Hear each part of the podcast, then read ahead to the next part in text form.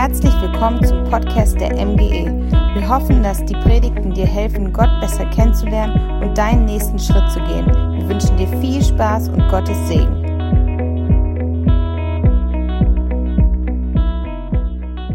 Oha, wir haben schon zehn Tage 2021. Echt krass, oder wie schnell so ein Jahr starten kann und wie schnell man irgendwie ganz normal hinter das Datum schreibt 2021. Wir sind gerade mitten in der Predigtreihe mit dem Titel Was wirklich zählt und wir wollen uns jetzt gerade am Anfang des neuen Jahres mit ein paar Punkten beschäftigen, die uns als Kirche wichtig sind und die uns auch auf das ausrichten sollen, was in diesem Jahr noch alles kommt. Und wenn ich aber dann gleichzeitig zurückschaue auf das Jahr 2021, muss ich sagen, 2020 war ziemlich wild, oder? Also in 2020, da haben sich die Ereignisse überschlagen und das sind unglaubliche Dinge passiert. Genauso wie wahrscheinlich aber auch schon 2019, 2018, 2017, 1995, ähm, 1220.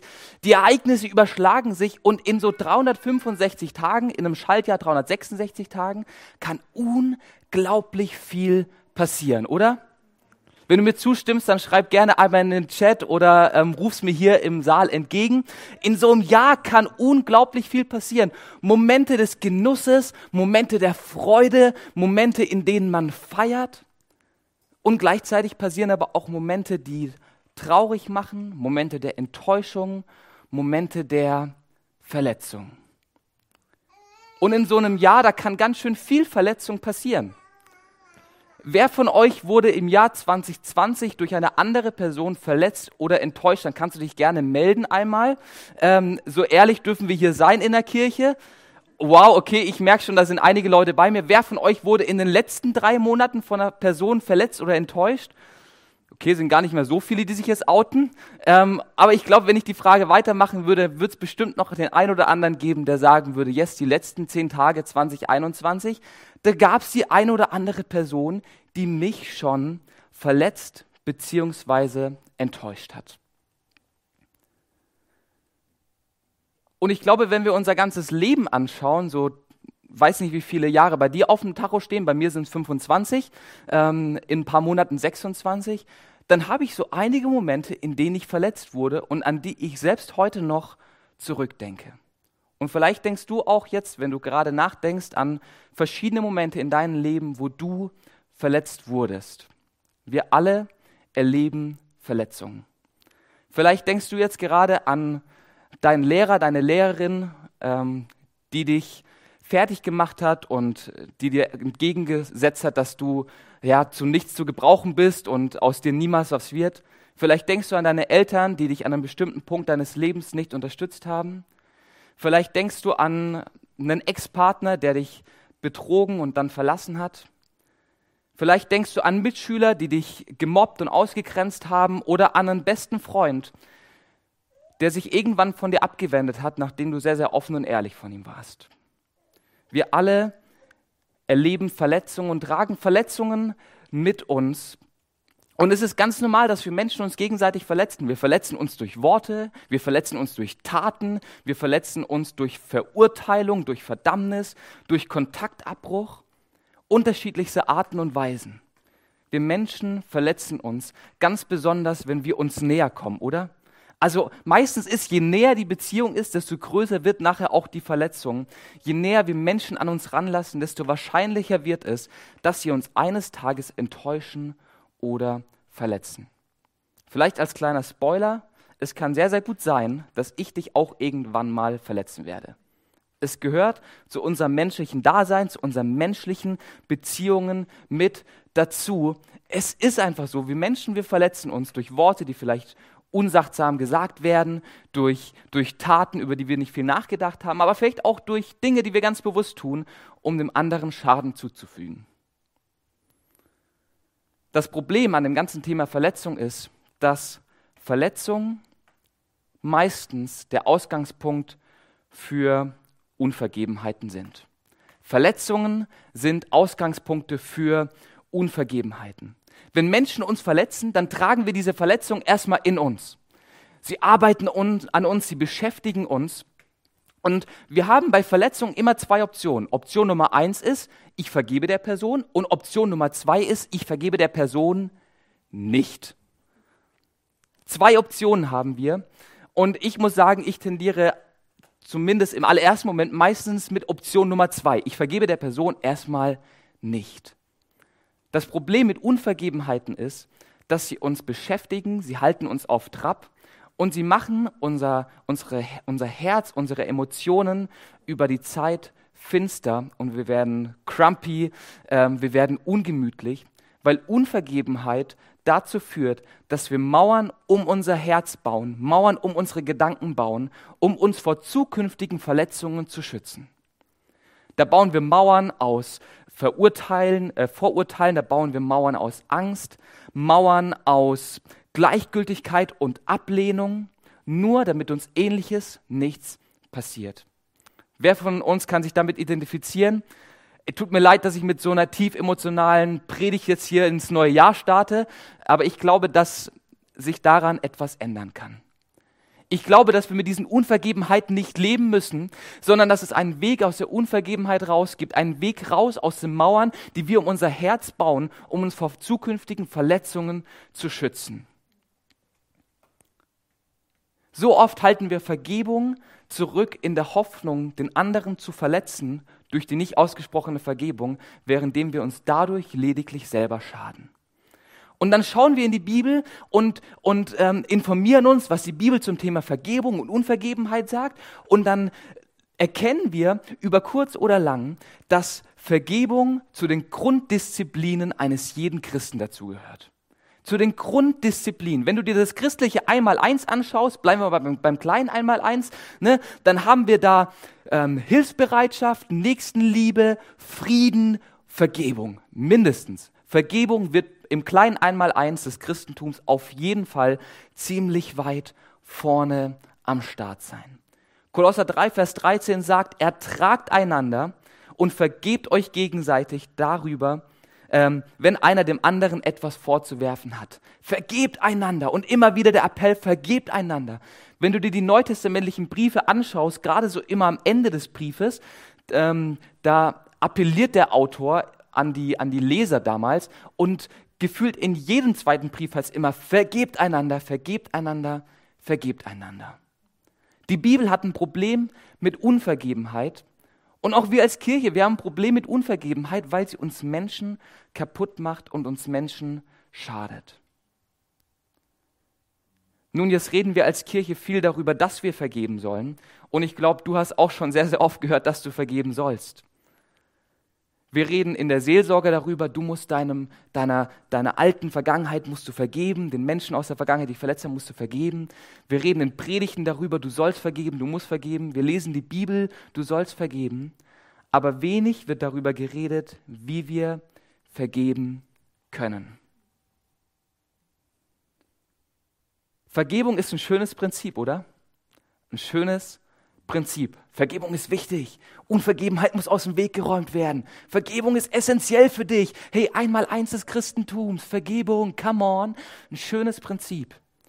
Aber nur weil es ein schönes Prinzip ist, heißt es nicht, dass es auch eine schöne Praxis hat. Nur weil es ein schönes Prinzip ist, bedeutet es nicht, dass es automatisch gelebt wird und umgesetzt werden kann von uns zwischen Prinzip hören und Prinzip umsetzen liegt eine ganze Strecke dazwischen. Und ich glaube, das kennt jeder von uns. Wir wissen alle, dass wir vergeben sollen, dass Unvergebenheit uns schadet. Ich glaube, kognitiv haben wir das schon lange begriffen und ähm, das steht fest. Aber wie um alles in der Welt können wir vergeben? Gerade dann, wenn Menschen wirklich an uns schuldig geworden sind und ähm, uns wirklich geschadet und verletzt haben, wie können wir vergeben. Wenn ich mir mein Leben anschaue, dann gibt es da so einige Momente, wo ich echt großen Schmerz und große Verletzungen ähm, erlebt habe. Ein Beispiel ist folgendes. Ähm, es war ungefähr die Weihnachtszeit vor circa fünf Jahren. Ähm, ich habe zusammen mit einem Team von Jugendlichen und unserem Pastor damals in der Kirche, äh, mit dem Öli, den habt ihr vor ein paar Wochen kennengelernt, ähm, haben wir eine Jugendkirche gegründet und Ähm, an diesem Weihnachten sollte es eine große Weihnachtsfeier geben. Wir haben viel geplant. Ein kreativer Gottesdienst, eine geniale Feier danach mit Spielen und ähm, einer Wetten-Das-Show als Teil des Gottesdienstes und danach ein richtig leckeres Chili, ähm, das uns unterschiedliche Mamis aus der Gemeinde gekocht haben, um uns zu segnen an dieser Weihnachtsfeier. Und ich habe mich richtig gefreut auf diesen Tag. Ähm, war, glaube ich, sogar ein Tag vor Weihnachten und habe mich gefreut darauf, äh, Gespräche mit unseren Teenies zu haben, habe mich gefreut auf den Gottesdienst und dem Ganzen so richtig entgegengefiebert, mich gefreut auf den Abend, mich gefreut auf die Predigt von Öli, ähm, der einfach ein begnadeter Redner ist. Und komme dann ein paar Stunden vor dem Event schon in die Gemeinde, weil ich noch ein paar Sachen vorbereiten will, und komme runter in den Speisesaal, wo Öli schon alles eingedeckt hatte für das Essen nach dem Gottesdienst. Und ich laufe in diesen Saal rein ähm, schau mir die Tische an, die er schon eingedeckt hat und kann nicht anders, als mir an den Kopf zu schlagen und denke mir, oh nein, Öli, was ist das? Wer Öli kennt, weiß, dass Öli nicht unbedingt der Deko-affinste ist. Ähm, und gleichzeitig wollte Öli an diesem Abend nicht so viel Aufwand haben ähm, was Abspülen und Putzen anging. Wir als Gemeinde damals hatten keine Spülmaschine. Das bedeutet, nach jedem Event standest du mindestens eine Stunde in der Küche und hast Teller und Geschirr abgewaschen. Und Öli in weißer Voraussicht, mit aller Weisheit, die er hatte, ähm, hat mit Absicht Plastikteller, Plastikgabeln und Plastikbecher eingedeckt. Und ich komme in diesen Saal und denke mir, alter Öli, das kannst du nicht machen. Wir predigen über Wertschätzung, über Exzellenz, wir predigen über gutes Aussehen und sagen unserem Team, wie wichtig es ist. Und jetzt deckst du hier Plastikteller? Öli, das können wir aber besser. Und dann habe ich mich rangemacht, ähm, alleine wie ich damals auch schon so war, mit einem ziemlich dominanten, eigenständigen Hirn ähm, und habe einfach alle Plastikteller weggeräumt, schön in den Küchenschrank und habe dafür das Porzellan aufgedeckt und die Gläser und Besteck und dann oben noch einen Nachtischlöffel und noch eine Serviette und da noch was und da noch was. Ähm, habe die, die, die die, die Schüsseln ausgetauscht in schöne Schüsseln, die wir da hatten und habe alles so richtig schick gemacht, habe mich richtig gefreut. Yes, ich habe was richtig Gutes gemacht. Ja, ich habe den Jugendlichen so richtig gezeigt, wie ein schöner Raum aussieht und naja, das bisschen spülen, das werde ich dann heute Abend auch noch machen. Ist ja, ja, das mache ich dann, alles gut.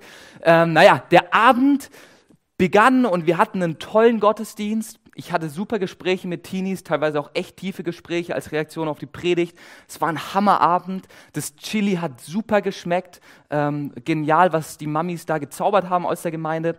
Und der Abend war so richtig, war so richtig toll, war so richtig gelungen, ähm, hat alles viel Spaß gemacht, war richtig schön. Und ich komme so kurz vor zehn an der Küche vorbei, ähm, schlinze so durch den Türspalt in die Küche und sehe, wie Öli gerade mit ein paar Teenies am Spülen ist ähm, bekommen schlechtes Gewissen, geh in die Küche rein und sag, hey Öli, pass auf, ich, äh, du kannst gehen, ich mache jetzt hier den Rest. Zu dem Zeitpunkt wusste ich nicht, dass Öli schon seit einer Stunde in der Küche steht und eigentlich alleine hatte angefangen äh, abzuspülen, weil er niemanden anfragen wollte dafür. Und ich wusste auch nicht, dass ähm, mich gleich ein Feuerwerk der Emotionen erwartet. Und ich stehe dann da in dieser Küche gegenüber von Öli, dem Leiter, den ich so sehr schätzte, dem ich vertraute, ähm, den ich echt auch gern hatte und immer noch gern habe. Ich habe dich echt lieb, Öli. Ähm, und den ich echt auch bewundere, dem ich unbedingt gefallen wollte. Und Öli schaut mich mit einem tief durchdringenden Blick an, den ich von ihm noch nie gesehen hatte, und sagt mir in einer sehr bestimmten, sehr lauten, direkten Art, dass er es überhaupt nicht cool fand, was ich da durchgezogen habe, dass ich eine dumme Entscheidung getroffen habe. Ähm, und hat mich dann da vor den Teenies ähm, runtergemacht und mir ganz klar gemacht, dass es eine dumme Entscheidung war. Und ich als junger Leiter, der unbedingt seinem, ähm, seinem Pastor gefallen wollte, stand in der Küche tief verletzt, ohne die Fähigkeit, irgendwas zu sagen. Was daraus folgte, war, dass ich mehrere Monate Öli aus dem Weg gegangen bin und ich zwar verschiedene Anlaufe irgendwie unternommen hatte, ihm zu vergeben, aber jedes Mal, wenn ich ihn irgendwie sah in der Gemeinde, wenn ich ihn zufällig getroffen habe, kamen sofort wieder diese Gedanken, diese Worte nach oben, die mir da in der Küche entgegengeschleudert hat. Und ich war nicht in der Lage, ihm zu vergeben, obwohl er eigentlich im Recht war. Weil diese Worte, die er da an mich gerichtet hat in der Küche, so tiefe Verletzungsspuren hinterlassen hatten. Verletzung, die sehr, sehr lange gebraucht hat zu heilen. Es ist schön, über Vergebung zu reden, aber gar nicht so einfach, Vergebung zu leben. Bei mir hat es mehrere Monate gedauert und mehrere Gespräche mit ihm, ähm, bis wir da wirklich wieder im Reinen miteinander waren und ähm, jetzt auch wirklich eine richtig starke, tolle Freundschaft haben. Aber es hat Zeit gedauert, weil die Vergebungstheorie super einfach ist, aber die Vergebungspraxis ganz schön harter Tobak. Und damit bin ich nicht alleine. Ähm, auch die Jünger, die damals mit Jesus unterwegs waren, hatten ihr ein oder anderes Problem, wenn es um das Thema Vergebung ging. Und wir wollen uns jetzt einen Text gemeinsam anschauen, wo es um dieses Thema Vergebung geht und vor allem, was Jesus dazu sagt. Wir lesen die ganze Geschichte in Matthäus Kapitel 18. Und in Matthäus Kapitel 18, da hält Jesus so eine kleine Visionspredigt, ja, wie es jeder guter Pastor so am Jahresanfang macht. Und Jesus hält so eine Visionspredigt und gibt dann Ausblick darüber, wie er sich Kirche vorstellt, wie er sich vorstellt, dass Christen zusammenleben und ähm, miteinander umgehen. Und er hält diese Visionspredigt und Teil dieser Predigt ist auch Vergebung und die Frage, wie man mit Sünde umgeht. Und nach seiner Predigt passiert Folgendes. Petrus kommt auf ihn zu und wir lesen das Ganze ab Vers 21. Also Matthäus Kapitel 18, Vers 21. Wenn du eine Bibel dabei hast oder zu Hause im Regal stehen hast, dann schlag sie jetzt gerne auf und verfolg die Story mit mir gemeinsam. Matthäus 18 ab Vers 21. Dann kam Petrus zu Jesus und fragte, Herr, wie oft darf mein Bruder gegen mich sündigen und ich muss ihm vergeben? Jesus, wie oft darf mein Bruder gegen mich sündigen und ich muss ihm vergeben? Interessante Frage, oder? Die Petrus da stellt. Petrus dachte vielleicht selber an den ein oder anderen Vorfall in seinem Leben, vielleicht an den ein oder anderen Öli, dem er so begegnet ist, ähm, oder wem auch immer, und, und hört diese Visionspredigt von Jesus und denkt sich so, Vergebung, die sollte limitiert werden. Oder sollte Vergebung tatsächlich grenzenlos sein? Naja, ich frage mal Jesus und dann fragt er da Jesus und fragt, Herr Jesus, wie oft soll ich vergeben? Und was Petrus hier im Blick hat, beziehungsweise was Petrus im Hinterkopf hat, ist folgendes. Petrus hat in der Schule, besonders im Religionsunterricht, sehr gut aufgepasst ähm, und erinnert sich an folgende Weisheit der Rabbis. Das waren die geistlichen Lehrer in den Synagogen zu der Zeit. Und die Rabbis waren sich in einer Sache sehr, sehr klar. Wenn jemand gegen dich sündigt, wenn jemand dich verletzt oder enttäuscht, dann sagt das Wort Gottes, so haben sie es ausgelegt, gelegt, dann musst du ihm dreimal vergeben Dreimal vergibst du ihm, beim vierten Mal ist Ende, ist äh, Sense, Ende Düne hier vorbei, dann musst du nicht mehr vergeben, kannst du Kontaktabbruch machen. Ähm, das musst du nicht mehr vergeben. So, und Petrus hat diese Zahl, diese Nummer drei, die hat er im Kopf. Und kommt dann zu Jesus und sagt, Jesus, wie oft? Pass auf, ich habe eine Antwort, Jesus, ich liefere dir eine. Dreimal, ne, das machen die Rabbis hier, dreimal, ich gebe dir ein bisschen mehr, Jesus. Pass auf, ich bin, ich bin super, ich habe ein bisschen was verstanden von dem, was du hier lehrst. Die drei ist oldschool, das machen die Rabbis. Jesus, ich gebe dir eine sieben. Siebenmal, oder? Jesus, siebenmal soll ich meinem Bruder vergeben, wenn er gegen mich sündigt, und beim achten Mal kann ich ihn abschreiben, oder? Jesus, ich weiß, du bist der Retter, der Messias, aber siebenmal ist doch absolute Schmerzgrenze. Da ist doch wirklich, ne, da müssen wir nicht mehr weitermachen.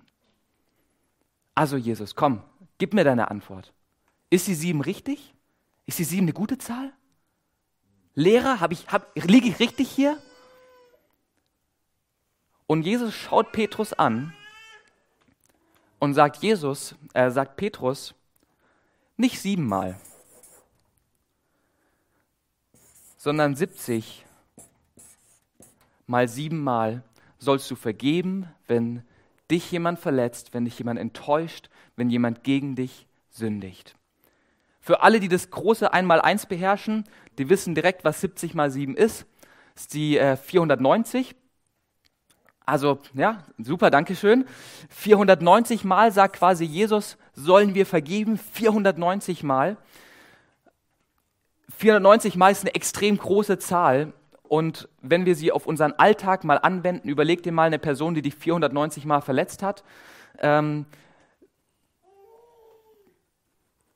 ja, was Jesus eigentlich sagen will mit 490, ist unendlich. 70 mal 7 im, ähm, Im Hebräischen ist die 7 auch eine Zahl der Vollkommenheit und die Kombination aus 70, also quasi das Zehnfache der 7, mal die 7 ist eigentlich unendlich. Und was Jesus hier sagt, hey Petrus, du willst vielleicht Gnade und Vergebung limitieren, du möchtest dem Ganzen irgendwie eine Grenze setzen und dich schützen vor Verletzungen, du willst Vergebung eine Grenze geben. Pass auf, Petrus, Vergebung ist grenzenlos. Und dabei belässt es Jesus aber nicht, sondern er lässt gar keinen Raum für irgendwelche Fragen, für irgendwelche Erwiderungen, sondern erzählt ein Gleichnis, das uns helfen soll, wie wir zu dieser unendlich kommen und wie wir Menschen vergeben können. So, alles andere war bis jetzt gerade Einführung, ähm, um das ganze Thema Verletzung und Vergebung zu verstehen.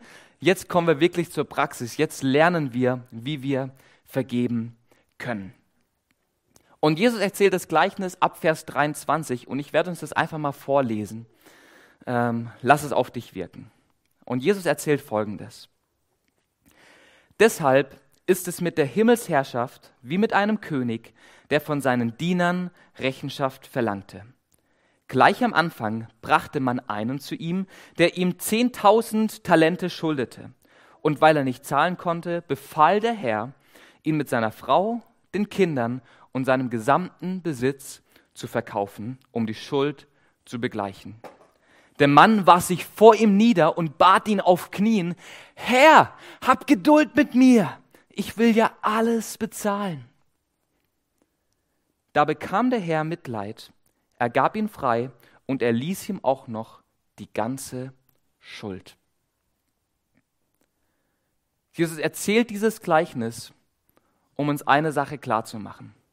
Da ist dieser König, dem Menschen etwas schuldig geworden sind, und der fordert jetzt, dass das Geld zurückgezahlt wird. Und da kommt dieser Knecht, der allererste direkt, und dieser Knecht weist eine Schuldensumme von 10.000 Talenten auf. Jesus ist irgendwie so ein Mathe-Freak gewesen, glaube ich. Auch hier ist wieder eine unglaublich große Zahl, ähm, die uns Jesus entgegenhält und die er in diesem Gleichnis benutzt, so um mal zu verstehen, wie groß 10.000 Talente sind. Herodes Antipas, der amtierende König zu dieser Zeit, also der Manager des Landes quasi, der die Macht über alles hatte im Land, hatte ein Jahresgehalt von 200 Talenten. Managergehalt. Ein Kriegsschiff zur Zeit von Jesus hatte den Wert von einem Talent.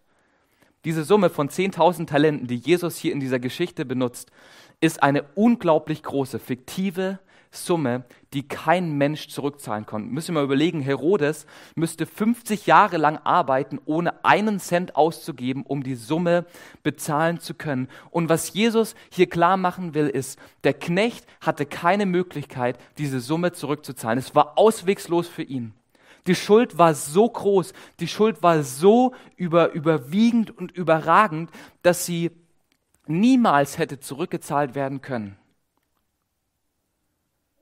Und diese unglaublich große Schuld, diese riesengroße Summe von 10.000 Talenten, wird dem Knecht durch eine einzige Handlung vergeben, indem er vor dem Herrn auf die Knie fällt und ihn darum bittet, dass die Schuld aufgelöst wird und dass er freikommt. Der König bekommt Mitleid und vergibt die gesamte Schuld. 10.000 Talente. Eine Riesensumme. Also ich stelle mir da vor, wie die elf Jünger da mit offenem Mund irgendwie dastanden, äh, die zwölf Jünger, und das nicht fassen konnten, was da gerade passiert in diesem Gleichnis. In diesem Gleichnis steht der König für Gott. Und der Knecht für dich und für mich. Wir alle, wir sind vor Gott schuldig geworden, indem wir uns an bestimmten Punkten unseres Lebens von ihm abgewendet haben, indem wir Dinge getan haben, die ihn verletzten oder enttäuschten und indem wir anderen Menschen Unrecht angetan haben. Das sind alles Dinge, die uns Schuld angesammelt haben bei Gott, der die höchste Instanz im Universum ist und aufgrund seiner Gerechtigkeit uns Menschen eigentlich anklagen muss und diese Schuld zurückfordert. Aber genauso wie in diesem Gleichnis ist auch Gott bereit, Schuld zu vergeben, wenn wir vor ihm auf die Knie gehen und um Vergebung bitten. Und das ist der erste Punkt, den Jesus in diesem Gleichnis setzen möchte. Er will seinen Jüngern klar machen, hey, passt auf, Gott ist bereit, alle Schuld zu vergeben, ganz egal, wie hoch sie noch sein mag. Und die Schuld, die wir in unserem Leben tragen gegenüber Gott, ist vergleichbar mit diesen 10.000 Talenten. Eine Schuld, die wir nicht aus uns heraus begleichen könnten, sondern die nur vergeben werden kann. Jeder von uns ist schuldig, doch das Highlight der Geschichte ist, dass der König die Schuld vergibt. Der König vergibt die Schuld. In 1. Johannes 1, Vers 9, da schreibt Johannes, wenn wir unsere Sünden eingestehen, zeigt Gott, wie treu und gerecht er ist. Er vergibt uns die Sünden und reinigt uns von jedem begangenen Unrecht. Und das ist der Punkt, der hier von Jesus gesetzt wird. Das ist der Anfang von Vergebung. Bevor wir anderen Menschen vergeben sollen, sollen wir Vergebung erstmal für uns annehmen und für uns erkennen. Bevor wir auf die Schuld anderer Menschen schauen sollen, sollen wir erst unsere Schuld erkennen und bei Gott um Vergebung bitten und dann wird er treu und gerecht sein und diese Schuld vergeben. Durch Jesus wurde uns mehr vergeben, als wir jemals vergeben könnten.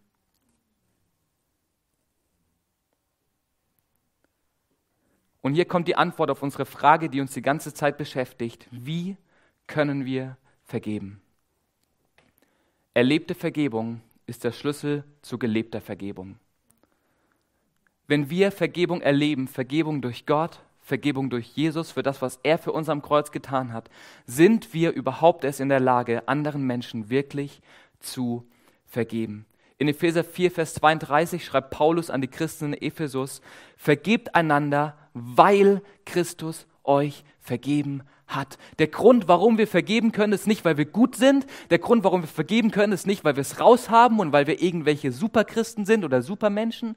Der Grund, warum wir vergeben können, ist, weil Christus uns vergeben hat.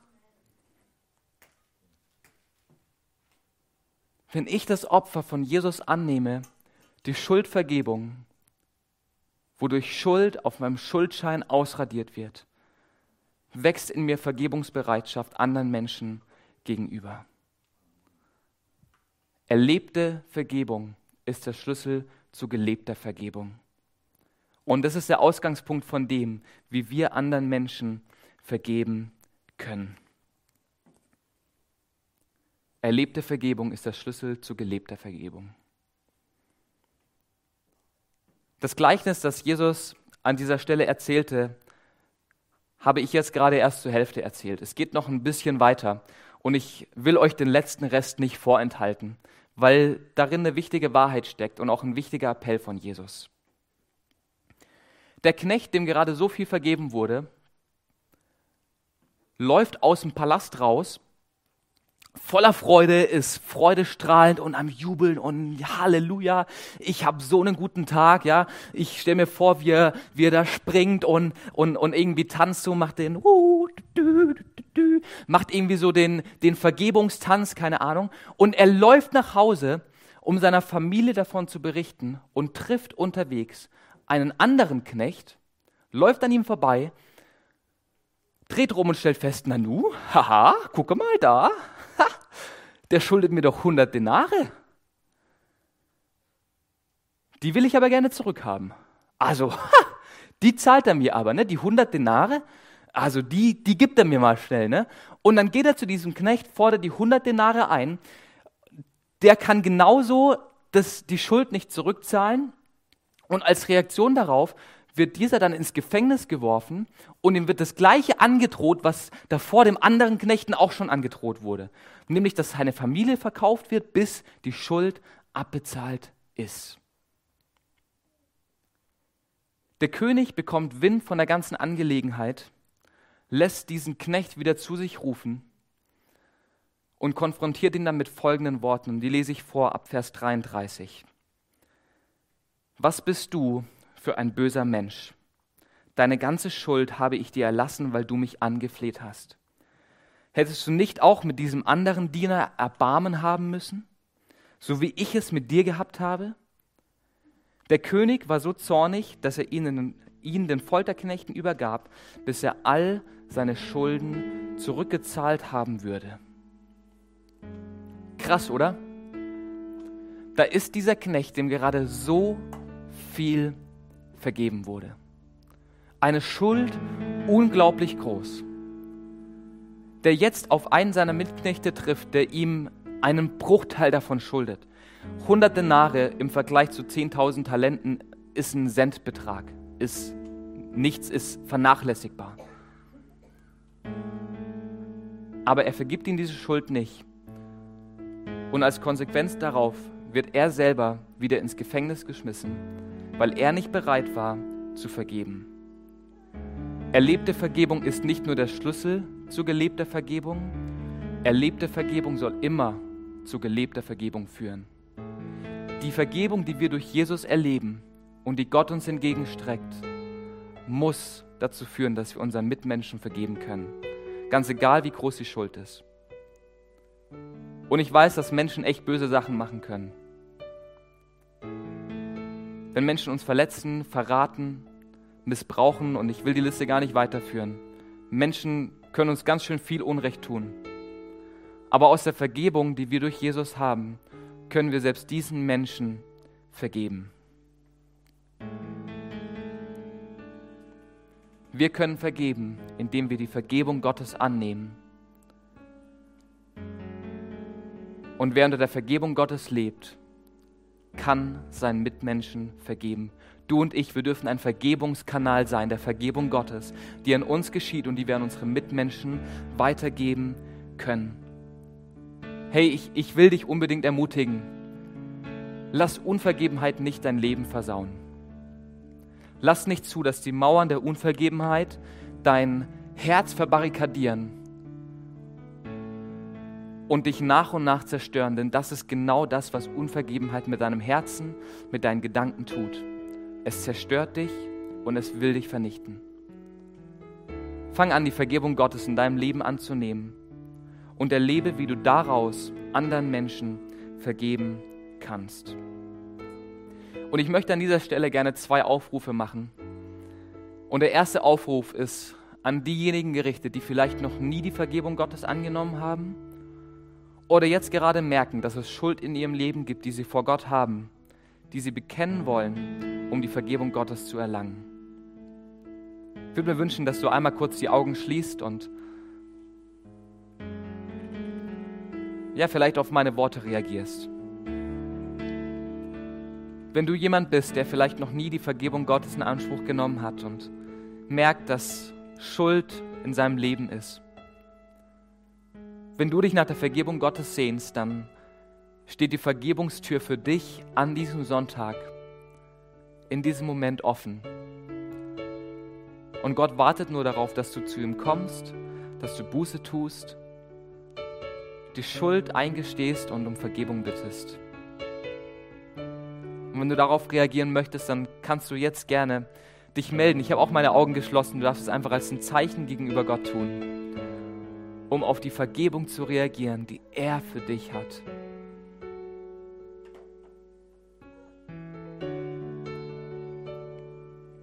Jesus, ich bete für jede einzelne Person, die sich jetzt gerade gemeldet hat und die sich nach deiner Vergebung sehnt. Nach deiner Vergebung, die Schuld ausradiert. Nach deiner Vergebung, die uns ins Reine bringt mit dir, Herr.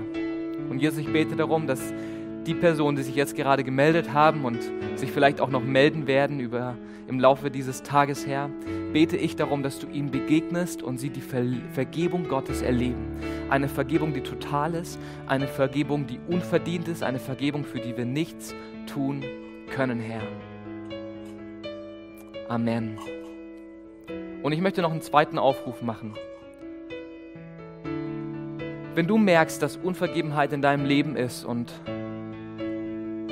es Momente gibt, es Personen gibt, denen du bis jetzt nicht vergeben konntest, aufgrund dem, was sie dir vielleicht angetan haben, aufgrund dem Unrecht, das sie dir entgegengebracht haben, dann lade ich dich ein, dass du dich an diesem Sonntag öffnest für Vergebungsbereitschaft. Ich will dich gar nicht dazu auffordern, dass du diesen Personen vergibst. Das ist eine Entscheidung, die du treffen kannst. Und ich wünsche mir, dass du sie triffst. Aber der Beginn dafür ist, dass du Vergebungsbereitschaft empfängst durch die Vergebung, die Gott dir entgegenbringt. Wir werden jetzt einen Moment haben, wo wir einfach weiter Klavier spielen werden. Ähm, und diese Zeit soll eine Zeit der Reflexion sein, wo du einfach ein persönliches Gebet Gott entgegenhalten kannst und ihn darum bitten darfst, dass er dir Vergebungsbereitschaft schenkt für Menschen, für Momente, die an dir schuldig geworden sind.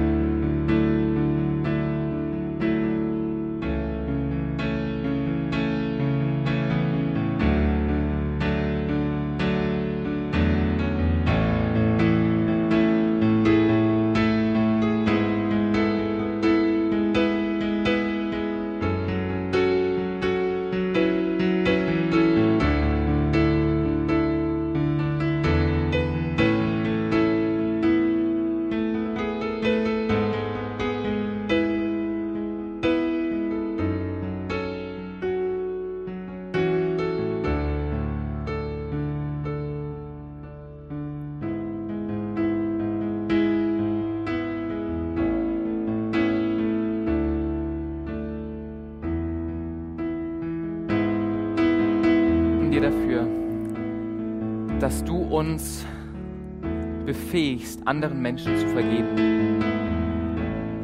Herr, und ich bete darum, dass Vergebungsbereitschaft in unsere Herzen kommt und wir nach und nach die Mauern der Unvergebenheit abbauen können, Herr. Und dadurch anderen Menschen vergeben können, die an uns schuldig geworden sind, Herr. Jesus, du machst aus einem schönen Prinzip eine lebbare Praxis durch das, was du für uns Menschen getan hast. Und dafür sind wir unglaublich dankbar. Amen. Wenn du heute eine Entscheidung für Jesus Christus getroffen hast, wenn du eine Entscheidung für die Vergebung getroffen hast, die er für dich hat und der er, die er dir anbietet, dann würden wir uns freuen, wenn du zu uns Kontakt aufnimmst und ähm, wir mit dir über diese Entscheidung reden können und dir auch weitere Schritte zeigen können, was es bedeutet, mit Jesus unterwegs zu sein. Schreib uns sehr, sehr gerne eine E-Mail an info.mgepeine.de oder auch eine WhatsApp. Unsere Kontaktadresse findest du auf der Homepage. Ähm, wir würden es lieben, dich kennenzulernen und dich zu begleiten in deiner Beziehung mit Jesus. Yes. Das ist das Ende der Predigt und ich hoffe, dass es nicht das Ende dieser Worte ist, sondern dass es in deine Woche hineinreicht und dein Glaubensleben nachhaltig verändert.